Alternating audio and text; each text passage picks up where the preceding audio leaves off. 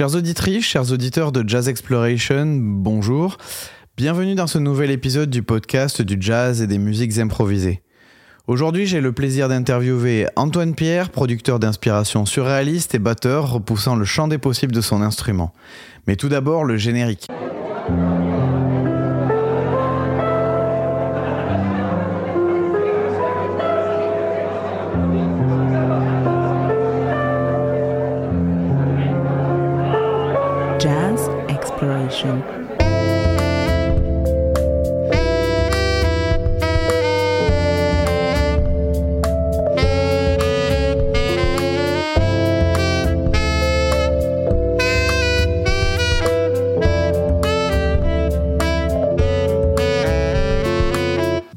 Pierre. Salut. Merci beaucoup euh, de m'accueillir ici au Volta pour cette interview. C'est un, super honneur. Je sais que le temps euh, te manque un petit peu en cette rentrée, donc euh, d'avoir pu faire un petit trou dans, dans ton agenda pour, pour moi, c'est voilà, ça me fait super plaisir. C'est avec grand plaisir. Tu es batteur, mais je vais pas te qualifier à ta place si tu devais te présenter pour les gens qui te qui te connaissent pas ou qui connaissent pas ton environnement musical et tes projets. Comment tu te présenterais? Euh, du coup, pour aller vite, je dirais que je suis, euh, batteur, compositeur, producteur. Mais euh, voilà, si je vais un peu plus dans le détail, je suis batteur de jazz originellement. Et puis j'ai vite trouvé un intérêt dans. Enfin, j'ai été très vite intéressé par la composition et par le- le- les musiques connexes au jazz, je vais dire. Donc vraiment tous les, effectivement toutes les musiques plus improvisées et plus récemment l'électronique. Donc euh, du coup voilà, je suis quelqu'un de très éclectique euh, et j'adore plein plein de musique et euh, j'ai envie de toucher un peu à tout. Voilà.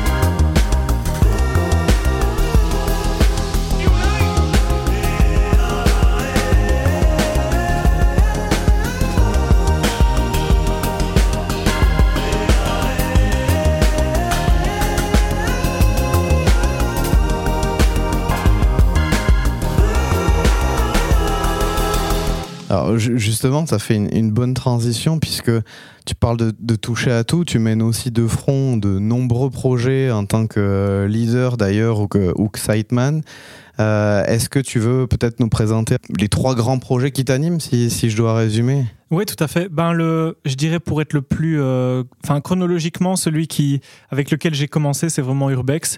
C'est un groupe euh, plutôt jazz entre acoustique et électronique, mais quand même plutôt acoustique, avec beaucoup d'improvisation. Euh, on a enregistré trois albums avec ce projet. Le premier était quand même plus plus arrangé, plus écrit, plus architecturé, je dirais, dans la composition. Il y avait plusieurs souffleurs, donc il fallait vraiment écrire des arrangements plutôt sophistiqués. Puis le deuxième, on a été vraiment plus sur le territoire de l'électronique, avec un petit peu plus d'improvisation aussi. Donc c'était très euh, intéressant, euh, après quelques années de tournée, de voir euh, comment le groupe évoluait par lui-même au niveau du, son. Et puis on a fait un, troisième album euh, qu'on a enregistré en 2020 en live. Euh, et là, le concept, c'était de. J'avais écrit un répertoire hommage à l'album euh, Beaches Brew de Miles Davis, euh, qu'il a, qu'il a, a sorti en, en 1970.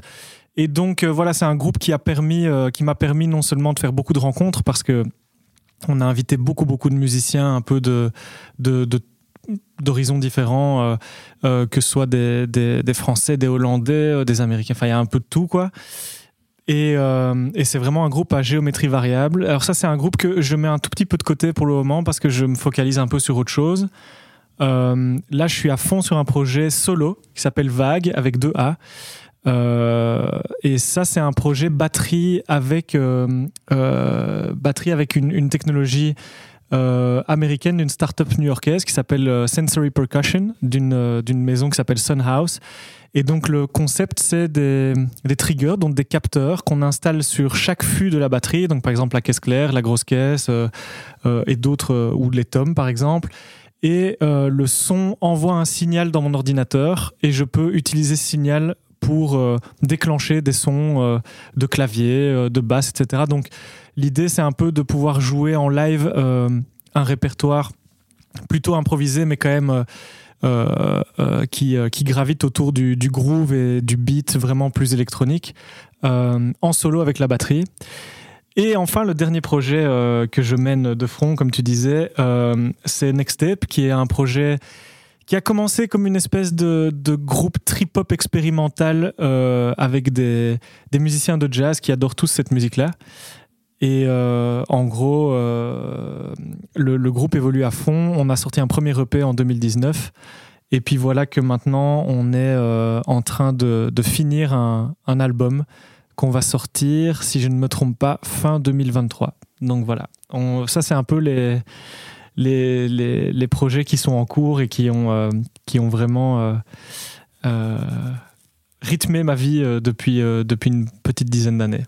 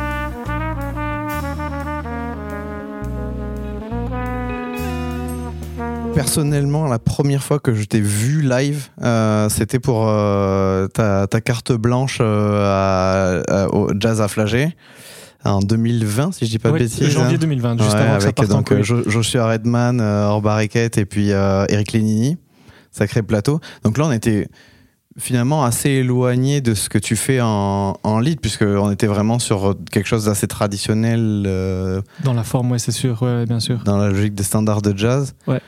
Et, euh, et, et donc, ça, ça, me, ça me fait penser à hum, tous ces projets, ce que je trouve en commun, en tout cas, c'est que tu accordes vraiment un soin euh, particulier à la collaboration, et c'est là que finalement ça résonne avec ce que j'ai vu live. Ouais, Euh, tout à fait. C'est- marrant parce que c'est un truc auquel je réfléchis quand même beaucoup et qui est rarement soulevé. Mais bon, à part pour. Enfin, non, même pour le solo, au fait, finalement, parce que j'ai. Je fais pas mal de collabs avec des. Avec des artistes. euh, euh, de, euh, différents horizons. Par exemple, pour le, solo, on a fait une collaboration avec Le Motel, qui est un producteur vraiment électro bruxellois. Euh, puis là, j'ai quelques trucs qui sont en cours avec des, musiciens et musiciennes d'autres horizons de nouveau. C'est vrai que dans, le cadre de la carte blanche au Brussels Jazz Festival à Flagey, j'avais vraiment envie de montrer trois aspects de ma personnalité. Et donc, bah, le, le projet avec Joshua, par exemple, bah, Joshua, c'est quand même un, musicien qui m'a vraiment beaucoup, beaucoup influencé dans ma, dans ma jeunesse. Et j'ai eu l'occasion de le rencontrer au travers d'un d'un coplateau avec, euh, avec Philippe Catherine. Et euh, c'était vraiment un- une expérience géniale parce qu'on a pu, euh, on a pu vraiment jouer ensemble et voir ce que c'était de- Enfin, c'était jouer la musique de Philippe que je connaissais très bien. Et lui est arrivé, il a joué aussi cette musique-là euh, avec beaucoup de, allez, de goût et de. Enfin, j'ai même pas besoin de dire ça pour Joshua Redman parce qu'il est tellement. Enfin, c'est Joshua Redman, quoi. Et, euh, donc, juste après, on est resté en contact et je, lui ai demandé si ça l'intéressait de faire ça. Il était euh, super emballé, donc ça m'a vraiment fait plaisir. Et donc, j'ai réuni ce quartet vraiment purement acoustique et vraiment dans la, forme, dans la tradition du, jazz. Et j'avais envie de créer ce répertoire personnel, mais plus un, peu d'ouvrir cette, euh, cette euh, partie de moi-même qui est vraiment intimement liée aux traditions du jazz, euh, qui est quelque chose qui m'a vraiment bercé aussi. Et, et ça m'a fait vraiment. Enfin, c'était vraiment une expérience géniale pour moi de faire ce truc et j'aimerais bien pouvoir le refaire. Bon, malheureusement, le, le- les événements de, de février 2020 euh, jusqu'à maintenant ont fait que ça a été beaucoup plus compliqué que prévu. Mais voilà, on, on- s'adapte et ça, c'est la résilience que, que cette période nous, nous, nous force de, de trouver en nous. Euh, mais voilà, c'est vrai que pour revenir à la question de base, enfin au, au constat de base, c'est que la collaboration, c'est quelque chose qui est hyper important pour moi aussi, parce que je trouve que c'est l'essence de, de- des musiques improvisées, parce que c'est en, en, en faisant des rencontres qu'on s'améliore, j'ai l'impression, et, et, euh, et, et qu'on qu'on arrive à enrichir vraiment notre palette musicale. Et donc pour moi, c'est vachement, vachement important de, de rencontrer le plus possible de gens et de pouvoir se connecter avec euh, le, en fait, le monde entier, quoi, et de pouvoir vraiment euh, s'intéresser à d'autres choses et, et, euh, et de pouvoir vraiment, ouais, vraiment se connecter à d'autres, à d'autres univers musicaux. Tu arrives avec succès visiblement, puisque bon, ce plateau, euh, on n'a même pas besoin de le décrire, tu le disais en quelques mots, mais même euh, sur le deuxième euh, album d'Urbex, il y a quand même Magic, Magic Malik qui est là sur deux, sur deux morceaux. Mhm. Régulièrement, il y a Ben Wendell qui, qui apparaît soit sur scène avec toi ou tu joues avec lui. Il y a quand même plein de grands noms comme ça. Et enfin, il y a la volonté et puis après, il y a réussir à concrétiser ça. Ouais, Euh. bah, c'est vrai que c'est vrai qu'il y a un truc. euh, en fait, c'est un peu un mélange de, de tout entre. euh, allez, bon, bah évidemment, il y a une dose de, de travail importante à mettre derrière. Enfin, je pense que je suis quelqu'un qui est.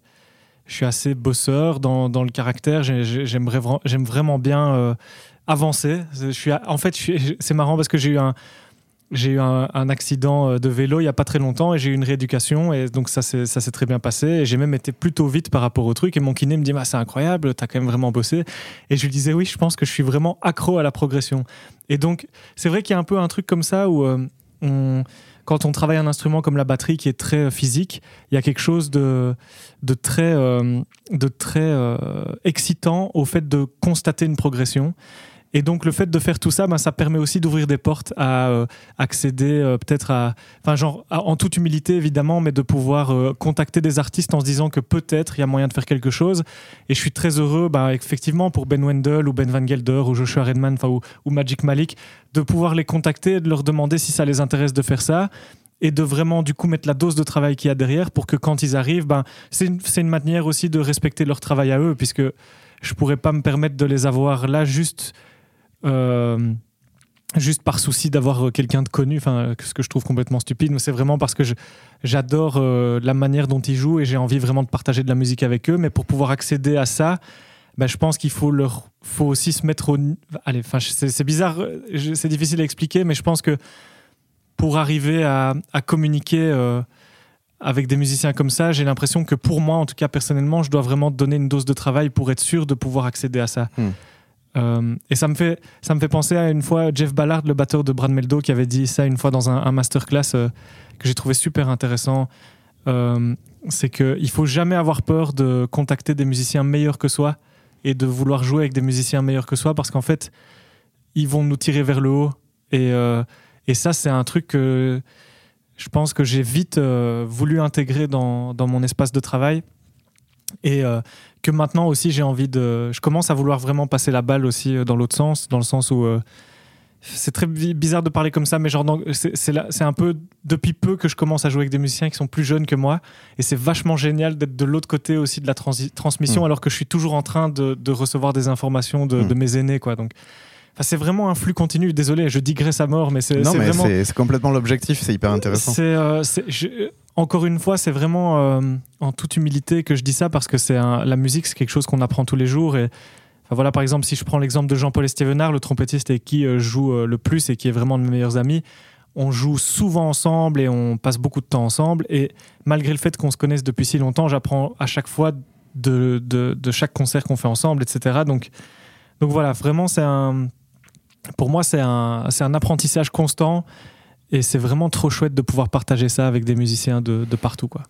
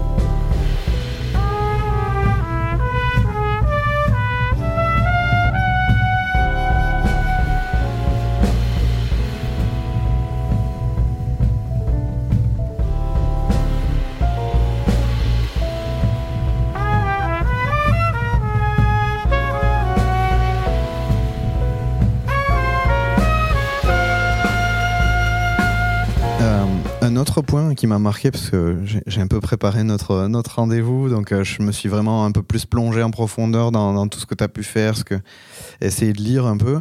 Il y a quelque chose qui m'a particulièrement marqué aussi, puisque euh, je n'ai pas forcément le sentiment de le retrouver partout. C'est la, la, mise euh, en fait au- aussi au titre des morceaux dans les albums. Il y en a plein qui m'ont posé question d'ailleurs. Je me suis dit que j'allais me les noter pour pouvoir en discuter avec toi parce que ça, ça m'embêterait de repartir sans l'information. Mais par Ouais. exemple, euh, Coffin for a Sequoia to Basquiat. Ouais. Euh, ou, ou encore Dreams of, Sn- of euh, Sand and Snow. Sand and And Snow. the Horse-Sized Cat. Exactement. Ouais, ouais. Euh, bah, en fait, euh, c'est très marrant. Donc, euh, moi, je viens d'une famille assez marrante. Il y a, il y a pas mal de pas mal d'artistes en fait dans ma famille, euh, qu'ils le soient professionnellement ou pas. Mais dans les exemples les plus euh, proches, donc il y a mon père qui est musicien, mais ma mère qui est euh, qui est peintre. Vraiment, je dirais, enfin maintenant elle est peintre à plein temps, peintre, dessinatrice, etc. Donc elle m'a toujours vraiment sensibilisé à l'art pictural et enfin voilà, on est allé voir. Je me rappellerai toujours quand on était gosse avoir été voir une, une exposition de Chagall. Enfin, puis quand je suis parti à New York, j'avais une carte gratuite pour aller au MoMA, donc j'y allais genre euh, toutes les deux semaines. Et j'ai toujours adoré vraiment l'idée de, visualiser vraiment euh, quelque chose. Et euh, bah, on a un exemple en Belgique qui est génial, je trouve, c'est Magritte parce que il a cette espèce de, enfin bon, c'est le, la tête de proue, la figure de proue du surréalisme, et j'adore le fait que il, il dé- il décrit quelque chose, non seulement par l'image mais aussi par les titres, quelque chose de très très frontal. Euh, par exemple, ceci n'est pas une pipe ou euh, la pomme, etc. Et il y a beaucoup de gens qui vont. euh, c'est très drôle. J'ai vu une interview de lui où des gens vont commencer à dire oui, qu'est-ce que vous avez voulu, voulu représenter par ce, ce truc? Est-ce que mettre une femme, vous avez voulu représenter la féminité, le rapport avec votre mère? Enfin voilà. Et c'est marrant parce qu'il répondait toujours la même chose. C'était quand on lui posait la question Ah, vous avez voulu représenter Adam et Ève avec la pomme? Et il a dit non, je voulais juste mettre une pomme dans mon image. Quoi. Et je trouve ça génial euh, parce que c'est quelque chose qui permet à, la personne qui regarde de se faire une idée par soi-même de ce qui se passe. Et donc moi, tous ces titres un petit peu, euh, peu bizarroïdes et un peu, euh, un peu euh, comment, oniriques presque, ben moi ça, ça, m'inspire aussi pour la vibe du, disque. Alors parfois je suis un petit peu plus politisé, je pense, mais par exemple Coffin for a Sequoia, euh, c'était plusieurs trucs en fait. C'est juste que je venais de découvrir vraiment le travail de Basquiat au travers d'une exposition que ma mère d'ailleurs m'a fait découvrir à New York quand elle est venue me rendre visite, où il y avait aucune de ses œuvres mais que ses, carnets. Et j'ai vu tout de suite une, corrélation parce que moi je suis fan de carnets, je note tout dans plein de carnets, j'ai plein de carnets avec moi tout le temps. Et, euh, et puis je suis très peu de temps après, je suis allé euh, avec, euh, avec Pam, donc, qui est ma, ma compagne et, aussi et manageuse. On est parti en road trip on est parti à la forêt de Sequoia et on a vu ces énormes arbres qui seront jamais détrônés quelque part.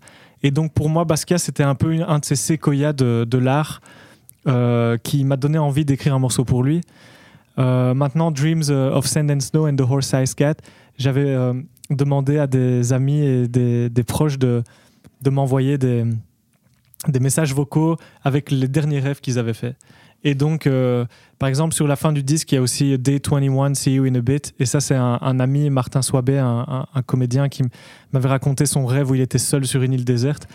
Et le premier message, du coup, que j'ai reçu, c'est de Pam qui m'a envoyé un message en disant Oui, j'ai, vu un. J'ai rêvé que la neige était, était chaude et que le sable était froid. Et euh, donc que les, les- les éléments étaient inversés. Et puis tout d'un coup, j'ai vu un chat, mais qui avait la, taille d'un cheval. Et donc c'était pour moi, je trouvais ça génial comme idée. J'adore vraiment ce, ce- ce côté un peu rêve euh, loufoque euh, où il n'y a pas vraiment de rapport entre les trucs. J'essaye, c'est très difficile, mais j'essaye d'inclure ça de plus en plus dans ma musique aussi. Un peu faire des, des liens qui n'ont rien à voir.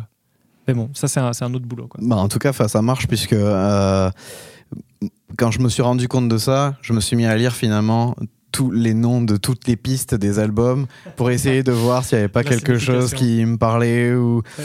d'essayer de voir. Et, et finalement, euh, bah, ça participe aussi à ça puisque c'est vrai que rarement, en tout cas, je me suis amusé à aller lire toutes les pistes. Ah, génial. Euh, c'est plus une conséquence séquence en fait, euh, je- parce qu'il faut bien retrouver le morceau et de le nommer, voilà. Ouais. Alors que là, c'était presque l'inverse. J'avais pas encore écouté le morceau, que finalement, je lisais Ouais, noms des Génial, pistes. génial. Ça, je rebondis sur quelque chose que je voulais aborder et finalement tu l'as un petit peu dit, c'est cette, euh, c'est cette importance que tu accordes à la partie visualisation des choses. Mhm. Et donc on le ressent notamment parce que euh, bah, pour quelqu'un qui fait de la musique in- instrumentale, alors pas que, mais majoritairement instrumentale, tu produis quand même beaucoup de matériel vidéo. Ouais. Euh, par exemple sur le sur le l'EP de Vague. euh, bah, y a c'est quoi c'est les trois ou quatre premiers morceaux c'est ça de Ouais, l'EP les trois qui, derniers, sont, ouais, euh, qui ça, qui sont clippés, euh, ouais. qui sont clippés c'est très visuel Euh, mais également avec euh, Next, Next Tape, finalement, il n'y a, y a qu'un EP aujourd'hui, mais quasiment chaque morceau, enfin en tout cas il y en a beaucoup qui sont, qui, qui sont accompagnés d'une vidéo. Ouais, tout à fait. Bah écoute, c'est le visuel, c'est marrant parce que c'est un, c'est vraiment une partie euh, presque étrange un peu, je trouve, de la musique. euh. c'est un- c'est une partie qui a toujours été là sur les pochettes de vinyle, les pochettes de disques, etc. Et quelque part, moi, je, je suis juste à la brèche, euh, juste avant la, enfin. J'ai eu 12 ans quand j'ai eu mon premier baladeur MP3, par exemple. Donc, du coup, avant ça, j'avais tous les disques de mon père et de ma mère et j'allais aussi à la médiathèque emprunter des disques. Et donc, en fait, c'est marrant parce que je regardais les styles ou l'ordre alphabétique et en général, c'est quand une pochette me plaisait que je prenais le disque avec moi. Donc, du coup, j'ai un peu toujours eu ce rapport à, la pochette qui, doit pour moi représenter la musique qu'il y a dedans. Moi, ça m'est déjà arrivé de, de prendre un disque, puis j'écoute, je me dis, mais ça n'a rien à voir avec la pochette. Et par contre, d'autres trucs où là, je suis carrément, euh, vraiment, euh, enfin, je trouve qu'il y a un rapport euh, entier qui est là. Euh, donc pour Urbex, par exemple, bah, ça a été très clair. On a travaillé sur le, le côté bâtiment abandonné, etc., avec Simon Defosse qui est vraiment dans le collage. Moi, c'est un médium que j'aime vraiment bien et que je trouve qui, qui, a bien qui correspondait bien à Urbex, en tout cas à ce moment-là. Et puis ici, pour Vague, ben, on est plutôt parti sur de la photo parce que j'ai- vraiment... euh, on a découvert cet artiste, euh, Alice Cole, qui été vraiment touché par son travail. Et donc, de, tout ça résulte aussi le fait qu'il y, y a la vidéo qui intervient parce qu'on est dans une ère aussi où on est fort, euh, euh, malheureusement, et euh, enfin, je sais pas, je sais pas si c'est malheureusement, mais c'est un peu bizarre. Comme disait euh, dans une interview euh, un de ses grands amis, euh, Andy Warhol aurait adoré l'époque dans laquelle on vit maintenant. Mais il y a une commercialisation euh, telle de, du marché euh, de l'industrie musicale, bah, je déteste ce mot, mais voilà, qu'on est obligé de passer par le stade euh, vidéo, etc. Et donc, moi, en fait, tant qu'à faire ça, j'ai envie de me marrer et de faire des trucs qui, qui m'éclatent et où artistiquement, je suis content. Euh, j'ai déjà eu des expériences où je suis un peu moins satisfait, moins content. euh, mais par contre, globalement, j'essaie quand même de mettre un, vraiment un, point d'honneur là-dessus aussi. Euh, je travaille beaucoup avec ce, réalisateur, Vincent Blairon, et c'est marrant parce que j'ai justement rendez-vous avec lui aujourd'hui pour parler du prochain album de Next Tape. Euh, et c'est quelqu'un qui me touche beaucoup parce qu'il a, il a peur de rien, en fait, ce mec. Et je trouve ça génial parce qu'il a. Il va. En fait, il se- au-delà même. Enfin, il a tellement d'idées, tellement de. de, Enfin, il me suit dans tous les délires. Et en fait, à chaque fois que je propose un truc où j'ai l'impression que je vais lui proposer quelque chose qui est complètement dingue, il revient deux jours plus tard avec quelque chose d'encore plus fou. Et je me dis, ok, ouais, vas-y, euh, fais-le. Et on.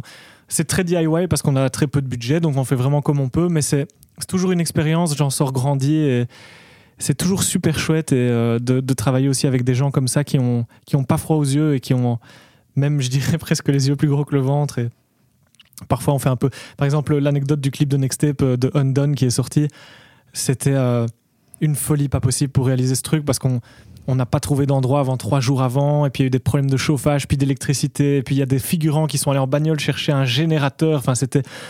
Mais en fait, le, le fait de vivre tout ça, pour moi, ça a une, une histoire en plus, et je vois ces, ces clips-là comme un, ces vidéos comme un, comme une expérience. Puis ici, on a été faire le, le clip pour Vague avec la, la danseuse là au ralenti. Et on est parti à 4 heures du matin de Bruxelles pour aller, euh, pour aller faire euh, le lever du soleil dans une carrière de, de charbon à Liège. Enfin voilà, c'est vraiment. euh, J'adore vivre tout ça comme des expériences. Et en fait, d'un point de vue personnel, en fait, je dois quand même avouer, c'est un petit plaisir égoïste. En fait, quand je fais toutes ces vidéos, c'est aussi parce que ça m'éclate de revoir ce truc et de me fabriquer des souvenirs. Et ben, le, le, le, le marché, et le, enfin non, l'objectif est doublement atteint quand les copains et les gens que, qui, qui découvrent le, la vidéo débarquent et me disent Ah putain, c'est vraiment super. euh, et qu'ils aiment bien. Enfin voilà, moi, c'est vraiment, euh, à la base, c'est un peu comme si. euh, j'ai presque l'impression en fait que mes clips, c'est presque des, des films de vacances, quoi. Que, que, je mets en ligne, quoi. Ah ouais. Donc. voilà, j'aime bien garder un peu ce truc-là plus organique, pas juste un truc promo. voilà. Bah, c'est super. Enfin, moi, je trouve ça génial. Ah, Le clip d'Undone, tu en parlais tout à l'heure, euh, euh, il m'a vraiment euh, fait penser au clip qui avait été fait à l'époque aussi, va dans, le, dans le, la sensation un peu. Il y a un côté un peu dérangeant, en fait, dans ce clip. Euh, mais euh, dans le bon sens du terme, comme on Ouais, pouvait regarder un thriller ou quelque Ouais. chose comme ça. Il m'a fait penser au clip qui avait été fait par The Shoes avec euh, Jacques Gyllenhaal. Je sais pas si tu. Ah non, non, je vois pas. Ça te dit rien. Bon, je te, je te le pousserai, Ouais, mais en je- tout je- cas, je mettrai, curieux, je je mettrai le clip, euh, je mettrai le- le- un lien pour le clip de toute façon dans la description du. Enfin, je mettrai de toute façon des liens des vidéos parce que, en fait, il y a un travail tellement important qui est fait sur ça que je ne peux pas ne pas essayer de le partager. Ça doit être vu C'est et c'est trop rare et c'est c'est génial que, que ça puisse arriver. Trop bien, merci.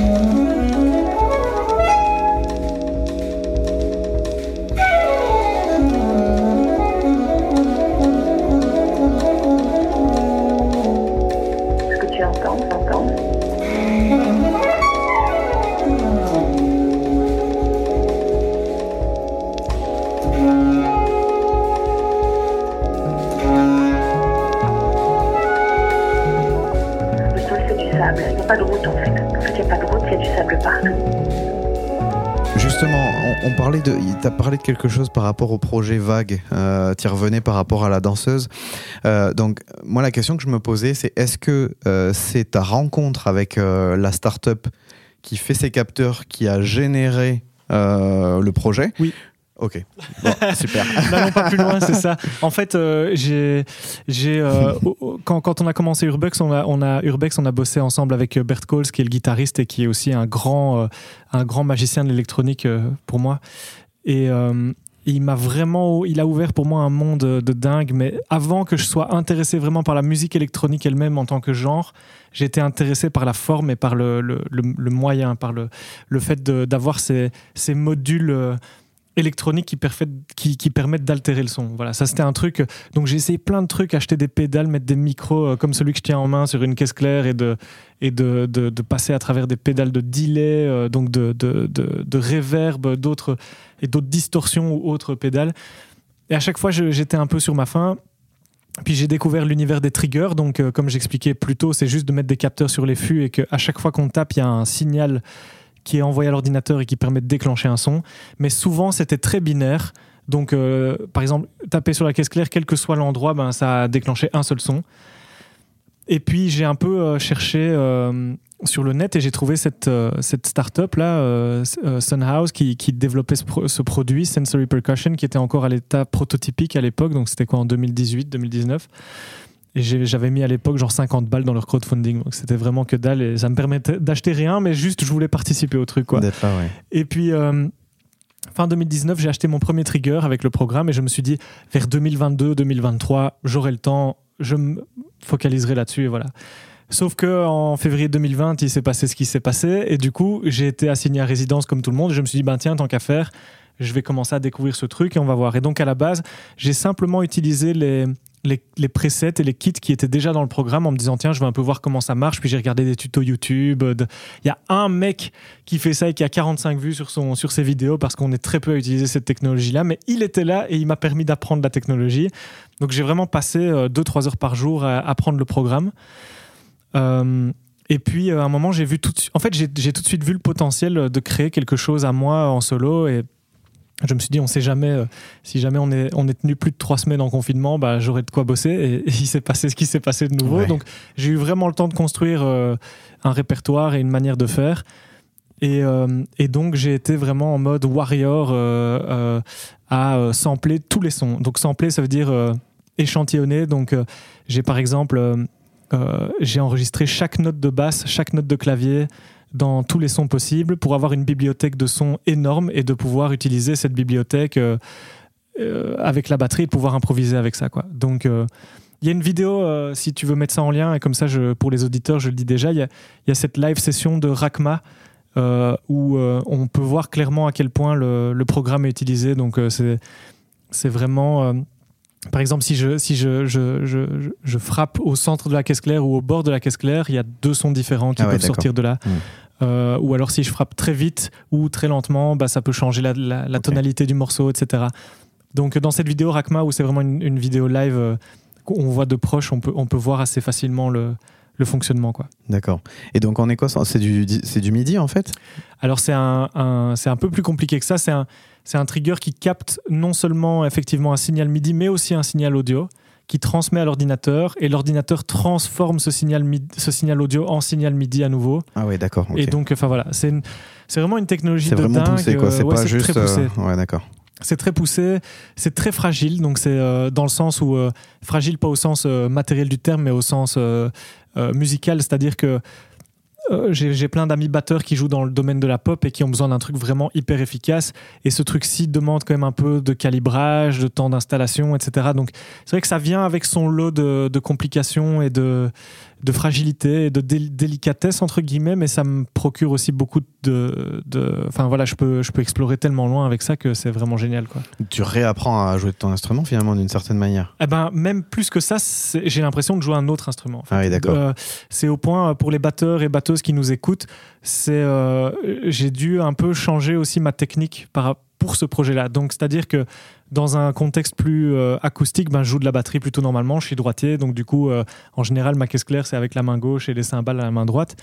Et ici, pour pouvoir ouvrir mes- mon jeu et mes bras, et comme j'ai pas mal de, de, de sons qui viennent d'un d'un fût silencieux qui est à ma droite, du coup, j'ai dû ouvrir mon jeu et un peu répartir ce que je jouais avant à deux mains à une main. Donc, du coup, le groove devait se simplifier.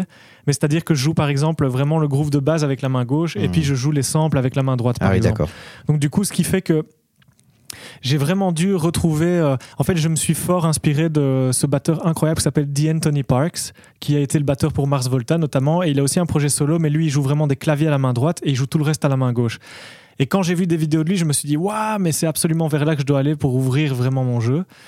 Et donc, euh, ça vient vraiment avec une pratique. Et puis, le deuxième truc avec ça, c'est que euh, j'ai remarqué qu'avec ce projet, c'est vraiment, je dois apprendre une chorégraphie en fait, parce que c'est pas très instinctif en fait d'avoir ces sons qui se déclenchent à partir de fûts de batterie. C'est pas comme quand on a euh, une guitare. Enfin, c'est un peu à, la- manière d'un producteur qui doit juste appuyer sur des boutons quoi. C'est un peu, il faut retenir quel bouton et quoi. Voilà, il y a un seul moyen de le faire, c'est ça. Hmm. Euh, et donc, du coup, à un moment, j'ai dû vraiment apprendre le mouvement lui-même. Genre que, ok, si je joue ce groove-là, en fait, c'est vraiment de la coordination. quoi. C'est Mhm. comme apprendre à conduire. Et, et du coup, pour moi, ça a été. euh, j'ai passé des moments, par exemple, à couper l'ordinateur et vraiment faire la chorégraphie dans le silence, Ah ouais, juste pour euh, me réhabituer au truc. Et tout d'un coup, ça fait sens. Quoi. D'accord. Voilà. Ça fait le lien avec la danseuse du clip euh, d'une certaine manière. Ouais, et en fait, ça, ça s'est fait très naturellement.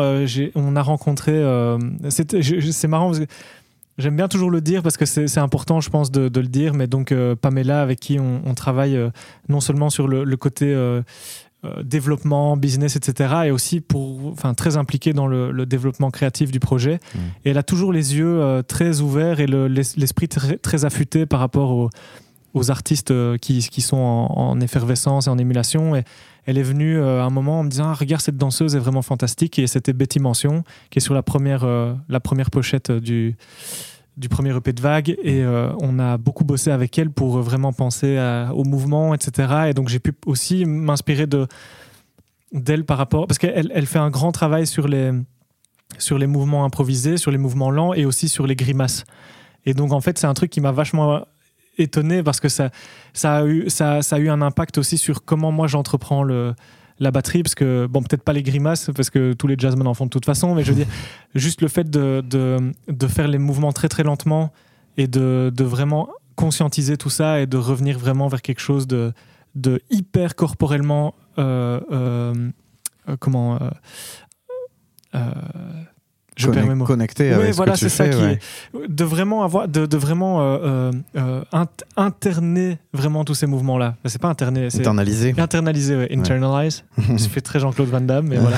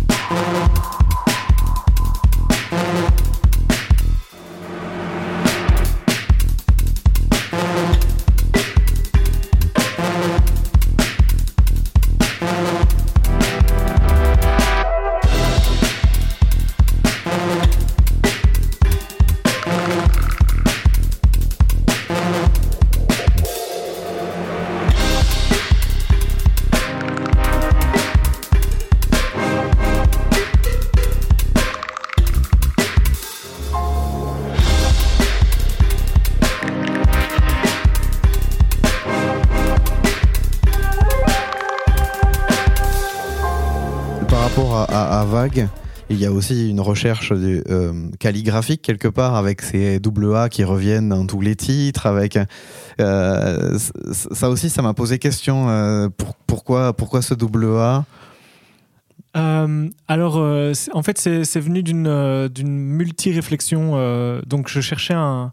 En fait, j'avais un nom, en tout cas, une, idée qui, m'a vraiment traversé l'esprit très, directement quand j'ai commencé à travailler sur ce projet. C'est l'idée de la marée. Et, euh, et euh, c'est venu avec plusieurs trucs. euh, j'ai- vraiment pensé non seulement au, au marais d'idées, de réflexions qui, qui fluctuent et au fait que parfois on pense à quelque chose et on a vraiment une idée, on se fait une idée de quelque chose et puis notre, notre, notre esprit change notre vision de la chose parce qu'on a été confronté à d'autres événements. Donc euh, je parle même pas de la crise parce qu'à ce moment-là, je pensais même à des événements personnels ou à des, des, idées que je m'étais faites par rapport à tel endroit ou telle musique ou tel film ou tel euh, type de euh, chose. Et notre, euh, notre, notre esprit est toujours mis à l'épreuve. Donc moi, j'avais vraiment envie de- de montrer cette idée de vague et de, de marée qui vient en fait récupérer une idée pour en amener une nouvelle. Et euh, c'est un peu euh, ce qu'on a vu de manière très exacerbée pendant la crise, à savoir on a une info pendant deux semaines et puis tout d'un coup elle est bafouée par une nouvelle info qui vient euh, détruire vraiment tout ce qu'il y avait avant. Donc moi j'ai vraiment vu ce truc-là comme quelque chose de très poétique, malgré toute la, toute la mélancolie que ça peut apporter. Et euh, je- voilà, je- donc j'avais appelé ça Tide à la base. C'est marrant parce que tous mes fichiers s'appellent toujours comme ça encore. Mais, mais voilà, il y avait un peu un truc aussi où j'en avais un peu marre de.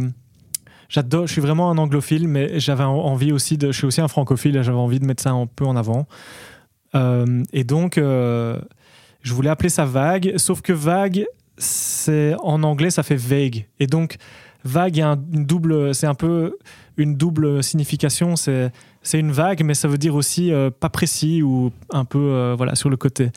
Et puis j'ai réfléchi et euh, en fait, euh, ben voilà, moi je suis batteur dans un pays qui s'appelle la Belgique et qui euh, qui comporte trois communautés, dont deux qui sont quand même vraiment en nombre majoritaire, donc la communauté francophone et flamande. Et je, travaille beaucoup avec des musiciens et musiciennes, enfin des artistes et, plutôt issus de la, communauté flamande. Et donc c'est une langue qui fait partie aussi de mon, mon biotope, bien que je la parle pas très bien. je dirais, elle, elle fait quand même partie de, de notre histoire. Et, et donc j'avais envie d'un peu euh, impliquer ce truc-là, parce qu'il y a beaucoup de mots flamands qui, ont, qui comportent deux, deux A. Et, euh, et donc, euh, au-delà même de la, du plaisir que j'ai à regarder ce, ce mot graphiquement, parce que je- en fait, j'aime assez bien voir ces deux A qui sont là, euh, bah, ça me donne l'impression aussi de. J'ai l'impression d'inclure aussi un peu cette belgitude dans mon, dans mon nom. Euh, et là où le pari est encore une fois gagné euh, sur, une, sur un autre aspect, c'est que mes amis américains ne l'appellent pas vague, mais ils l'appellent vague. Ah. Et donc, du coup, on a ce mot vague qui est dans toutes les langues le même et qui est jamais appelé euh, comme il ne doit pas être appelé vague. Et donc, du coup, voilà, pour moi, c'était vraiment super. Et Paris quand, on, réussi. voilà, et quand on a travaillé avec ce graphiste français, mais qui s'appelle Pierre de Belgique, je trouve ça fantastique, euh, il a tout de suite vu une, une corrélation avec le, les, vraiment la construction euh, 16 step de, des musiciens électroniques, donc vraiment d'avoir des, un peu des séquenceurs et tout ça. Et donc il a créé ce logo avec les, les V, les A, les G, les U, les E qui sont un peu répartis et qui font une espèce de, de pad comme ça. Donc, euh, Hmm. donc euh, voilà. Ça fait écho aussi au pad euh, silencieux. voilà, c'est ça. ah ouais. C'était tout son. boucle est tout- bouclée, tout- magnifique. exactement. Et boucle, tu crois pas si bien dire. Donc, euh, j'ai cru comprendre dans ce que tu as dit que le prochain opus en fait concerne le projet Next Ape, c'est ça? Ouais, donc euh, oui, plus ou moins. En fait, c'est- c'est-à-dire que je bosse là pour le moment sur plusieurs disques à la fois, euh, ce qui est très, très intense, mais Next Tape sortira, un vrai album sortira fin 2023, du style vers octobre, je crois, un truc comme ça, septembre, octobre, je sais plus vraiment, parce qu'on a eu plein de rendez-vous, je me rappelle plus. Et euh, Vague, ici, je sors un deuxième EP qui va sortir fin octobre 2022. Ah, donc en gros, il y aura un an entre les deux. Donc Vague va sortir ici en 2022 et Next Tape sortira en 23. Donc euh, D'accord. voilà. Ok.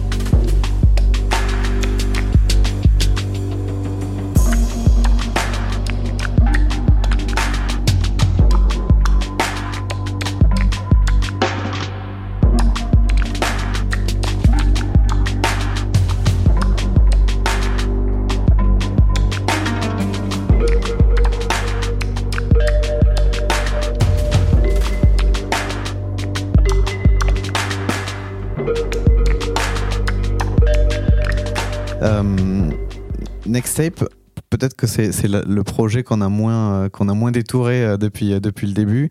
Donc première EP, enfin EP euh, seul EP aujourd'hui finalement c'est 2019 si je dis pas de bêtises. tout à fait, ouais. Euh, donc, donc ce projet comment il est né euh, Qu'est-ce qui t'a qu'est-ce qui vous a amené ensemble? Euh, donc moi à la base, c'est très marrant, mais je- ce projet-là, j'a- j'avais pas vraiment l'idée de le faire. C'est juste un jour, Fanny De Marco, qui à l'époque travaillait pour, euh, pour le Marni, euh, et ils organisaient ce Marni Jazz Festival autour de la batterie. Elle m'a dit, est-ce que t'as pas un nouveau projet à présenter? Et moi, ça faisait quelques mois que je commençais à bidouiller un peu avec l'électronique et les, programmes de- d'enregistrement et de prod et tout. Et je dis, ah ben, tu sais quoi, je vais monter un truc, on verra bien. Et euh, j'écoutais plein de trip-hop et plein de, trucs un peu 90s à ce moment-là. euh, ou même les, les Radiohead quand ils ont commencé à vraiment aller dans, dans les dans- les albums de Radiohead quand ça a commencé à vraiment aller dans dans l'électronique etc puis un peu le modulaire. Enfin j'ai un peu euh, regardé à gauche à droite. Et euh, j'avais vraiment envie de rebosser avec Lorenzo qui est vraiment un partenaire euh, musical que, que j'ai depuis très longtemps et que que enfin que j'adore que je trouve très élégant qui est Lorenzo Di Maio à la guitare. Et et puis j'ai appelé Véronica Harcha qui est une une chanteuse avec qui j'étais au conservatoire de Bruxelles. Et qui est hongroise et qui a vraiment un timbre de voix que j'adore, qui est qui a vraiment moi je, je suis très touché par les voix vraiment euh, des pays de l'est euh, plutôt euh, j'aime bien je, je sais pas trop comment décrire mais je dis toujours pointu. Il y a une c'est une voix pointue je trouve. C'est pas une voix euh, rauque chaude le truc soul. C'est vraiment ce truc très ah, je sais pas, pour moi, quand j'entends cette voix, c'est vraiment des, des- des énormes chants avec, euh, avec, euh, avec un vent et, et une espèce de promiscuité aussi. Je sais pas comment expliquer, Moi mais j'ai avec- fort pensé à Björk en l'entendant. ouais, ça aussi, voilà. Il y, a- il y a ce truc un peu presque slave, nordique. Ouais. Enfin, Moi c'est ce que ça m'a évoqué en tout cas. Ouais, c'était une question de référence mais euh, ouais, clairement, clairement.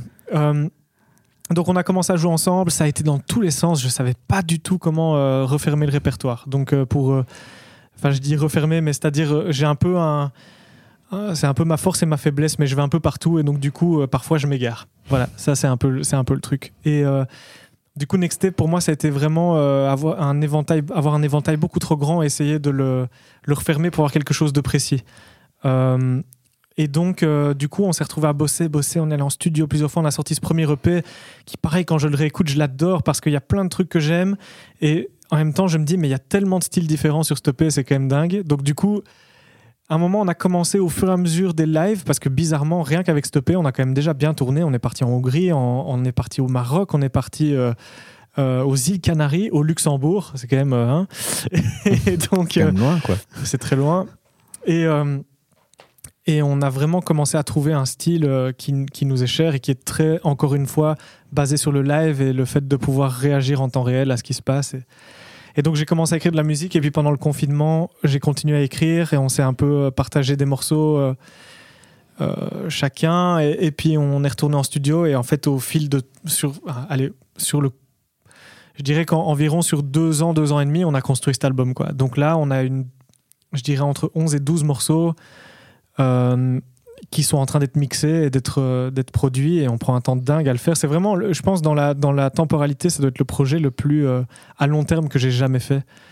Euh, donc voilà. Donc là il est en, train de c'est la dernière phase. On a on a fait la première phase de mix. On va finir le mix à mon avis dans les deux mois qui viennent. Et puis ça partira au mastering et puis banzai quoi Waouh, voilà super. Ça a l'air simple dit comme ça. Ouais, dit comme ça, ça reste simple. J'avoue que c'est un peu le projet où je me suis. euh, c'est un peu mon petit, euh, un de mes petits bébés comme ça que j'ai envie vraiment de chérir. Et c'est, c'est un peu, euh, un peu le bébé spoilé, comme ça, l'enfant gâté dans, dans tous Mhm. les tous les frères et sœurs de, de projets que je, je peux faire. Mais il est.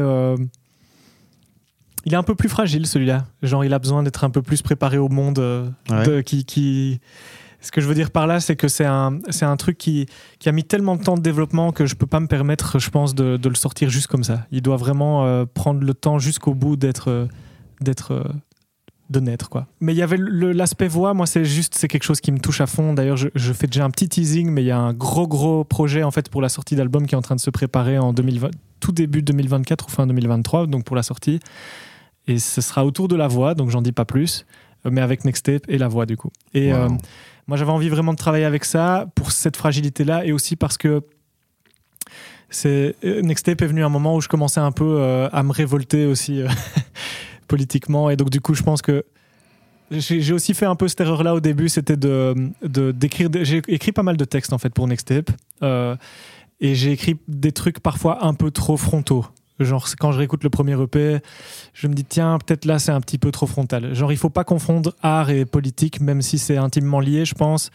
Et quand je dis politique, c'est tout. Hein, c'est juste le fait de la musique existe dans un contexte sociopolitique pour Mhm. moi et dans toutes les époques. Je veux dire, il y a aucun artiste qui a pu exister sans être euh, empreint de ce qui se passe autour de lui ou elle. Genre, euh, si on regarde Warhol ou Picasso euh, ou, euh, ou, euh, ou Radiohead ou même Stravinsky, enfin, je veux dire, à chaque fois, il y a un- quand même un, un truc en rapport avec ce qui se passe. C'est politique, logique. bien sûr, Voilà. ou sociétal, ou Voilà, c'est ça, comme on veut. quelque chose qui est en rapport Mm. avec ce qu'on vit et souvent, malheureusement, bah, la politique a beaucoup un, un grand rôle à jouer puisque c'est dans le monde dans lequel on vit, ce sont des décideurs, plus décideurs que décideuses, malheureusement, je pense. Mais bon, voilà, ça c'est un autre débat. Toujours est-il que euh, j'ai été un peu trop frontal, je pense, dans le premier EP. Et là, on a vraiment essayé de chercher avec Véronica un terrain où on peut dire vraiment ce qu'on pense, de créer vraiment une identité à partir du projet et de la musique. On a créé du coup l'identité visuelle à partir de ça aussi, avec des collaborations avec des super artistes visuels euh, euh, que j'adore et qui ont vraiment fait un travail génial, je trouve, et je me réjouis vraiment de partager ça aussi. Et euh, l'idée, c'était vraiment de véhiculer ce message. Et pour moi, la musique, est comme tout art, ça doit être un, médium pour non seulement se rassembler, donc pour que les gens puissent avoir un, un- comment un- une espèce de, de- d'endroit, un exutoire et aussi un endroit de, de rassemblement. Quoi. Je veux dire que ce soit les lieux de concert ou même juste écouter un disque ensemble et de pouvoir euh, triper sur des mêmes playlists, j'en sais rien. Euh, mais aussi un truc qui peut permettre pour moi, et encore une fois en toute humilité, mais de si ça peut permettre à certaines personnes d'écouter le truc et de se sentir inspiré pour faire quelque chose, ben franchement c'est le plus beau cadeau. Et je dis ça parce que ces derniers temps j'ai eu euh, deux trois commentaires super de, gens euh, qui sont pas spécialement dans la musique, plutôt néophytes et qui m'ont envoyé des messages après en disant voilà euh, j'ai écouté ton truc, j'avoue que j'ai même eu des commentaires du style j'avoue que j'aime pas tout ce que tu fais et que tel morceau me plaît pas trop et tout machin. Par contre, ce morceau-là, j'ai- je l'écoute et il me fait vraiment réfléchir à ça et à ça et à ça. Et voilà, et je trouve ça hyper intéressant. Je sais que je parle de 10 000 sujets à la fois, mais pour moi, tout ça est intimement lié. C'est le fait Mhm. que, en fait, je pense que je fais de la musique pour moi parce que j'adore faire de la musique et que je fais ça depuis que je suis enfant et que c'est quelque chose qui est très important pour moi.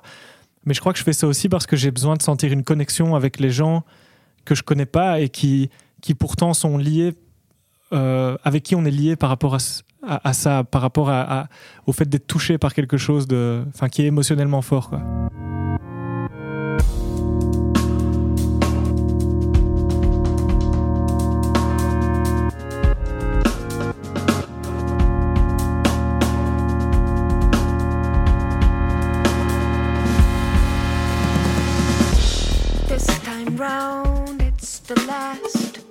One more car and the rest stuck in a clean array. Car snake eats its own tail. Not one move for AM. Here's to you, traffic jam. Aircon on, pure discharge. Thank you for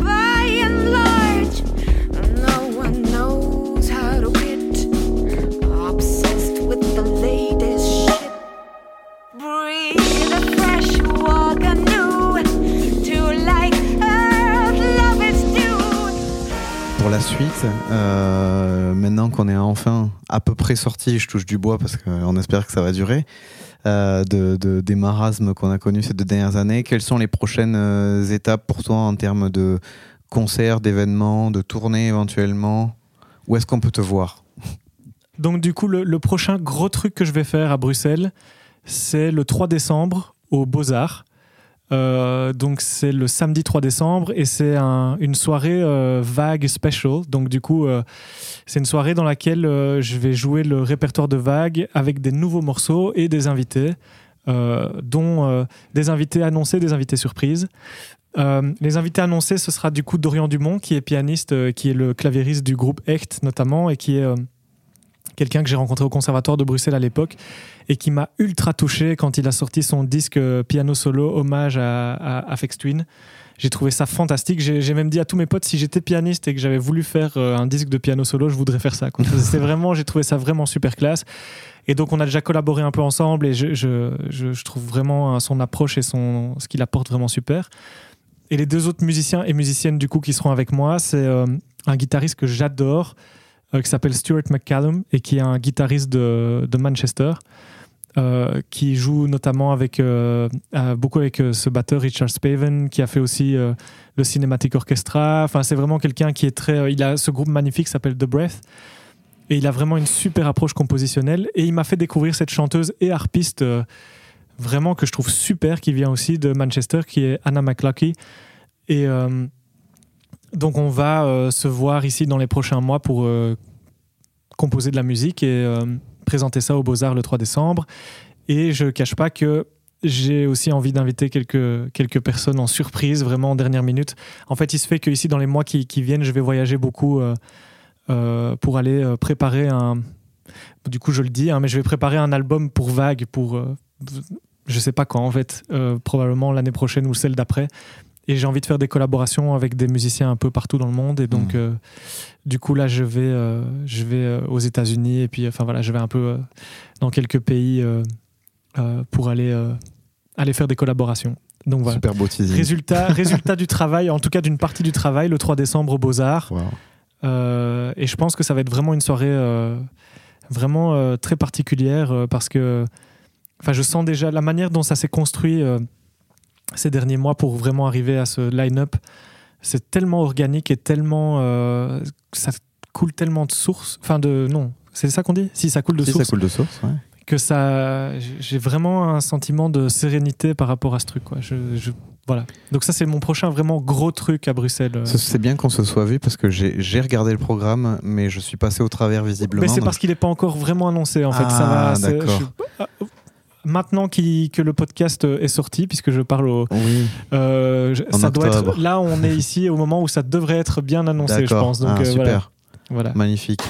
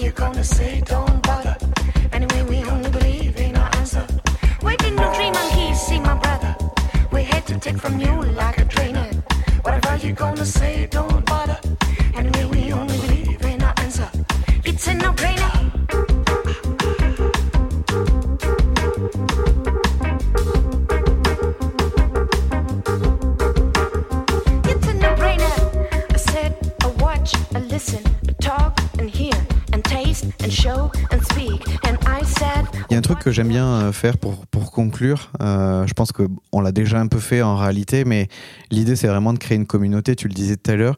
Euh, toi aujourd'hui, euh, qu'est-ce que tu écoutes régulièrement? Qu'est-ce qui baigne tes oreilles aujourd'hui et que tu voudrais partager avec les auditeurs pour essayer de se rapprocher un petit peu peut-être de ton univers musical, comprendre des choses? Ouais, ben, en fait, mon univers est tellement énorme. Je voudrais peut-être juste partager, parce que tu parles de communauté et que c'est un mot qui est très important pour moi.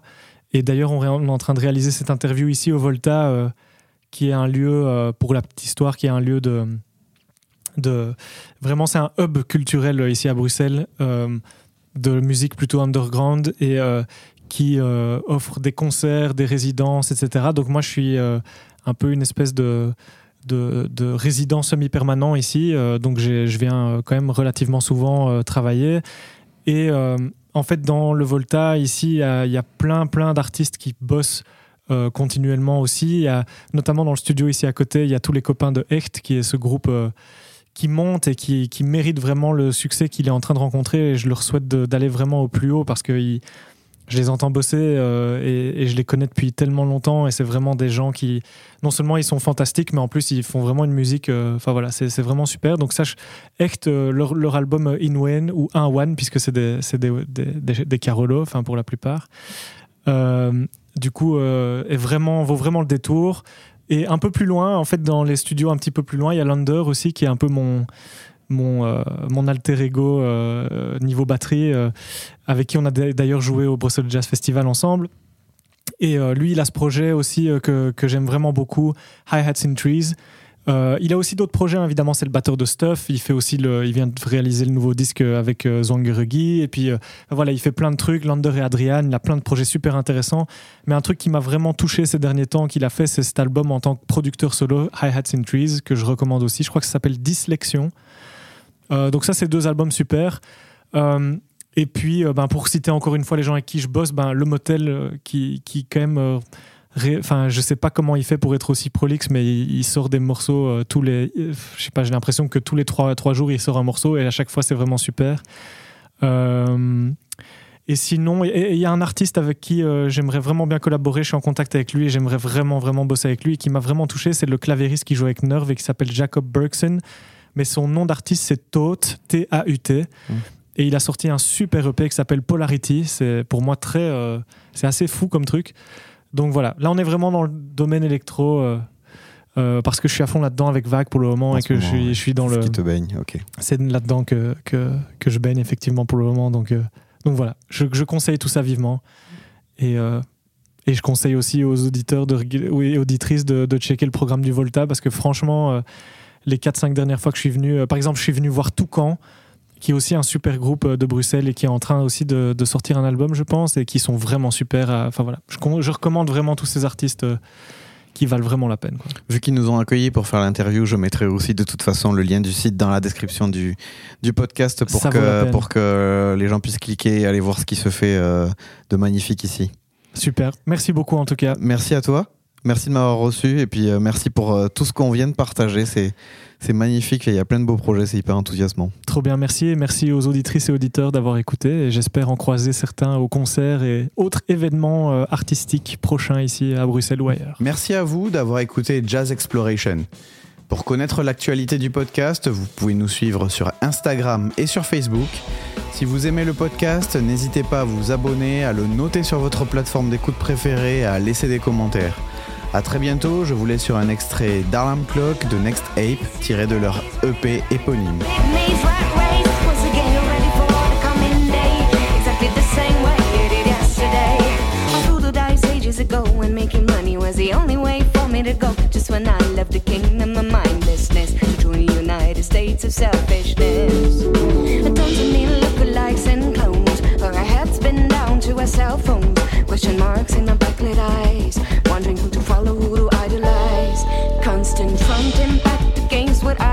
See, this I wanna know, but that I won't believe. Escapable, verifying, giving a guarantee. I'm strong on the moon from the doubt.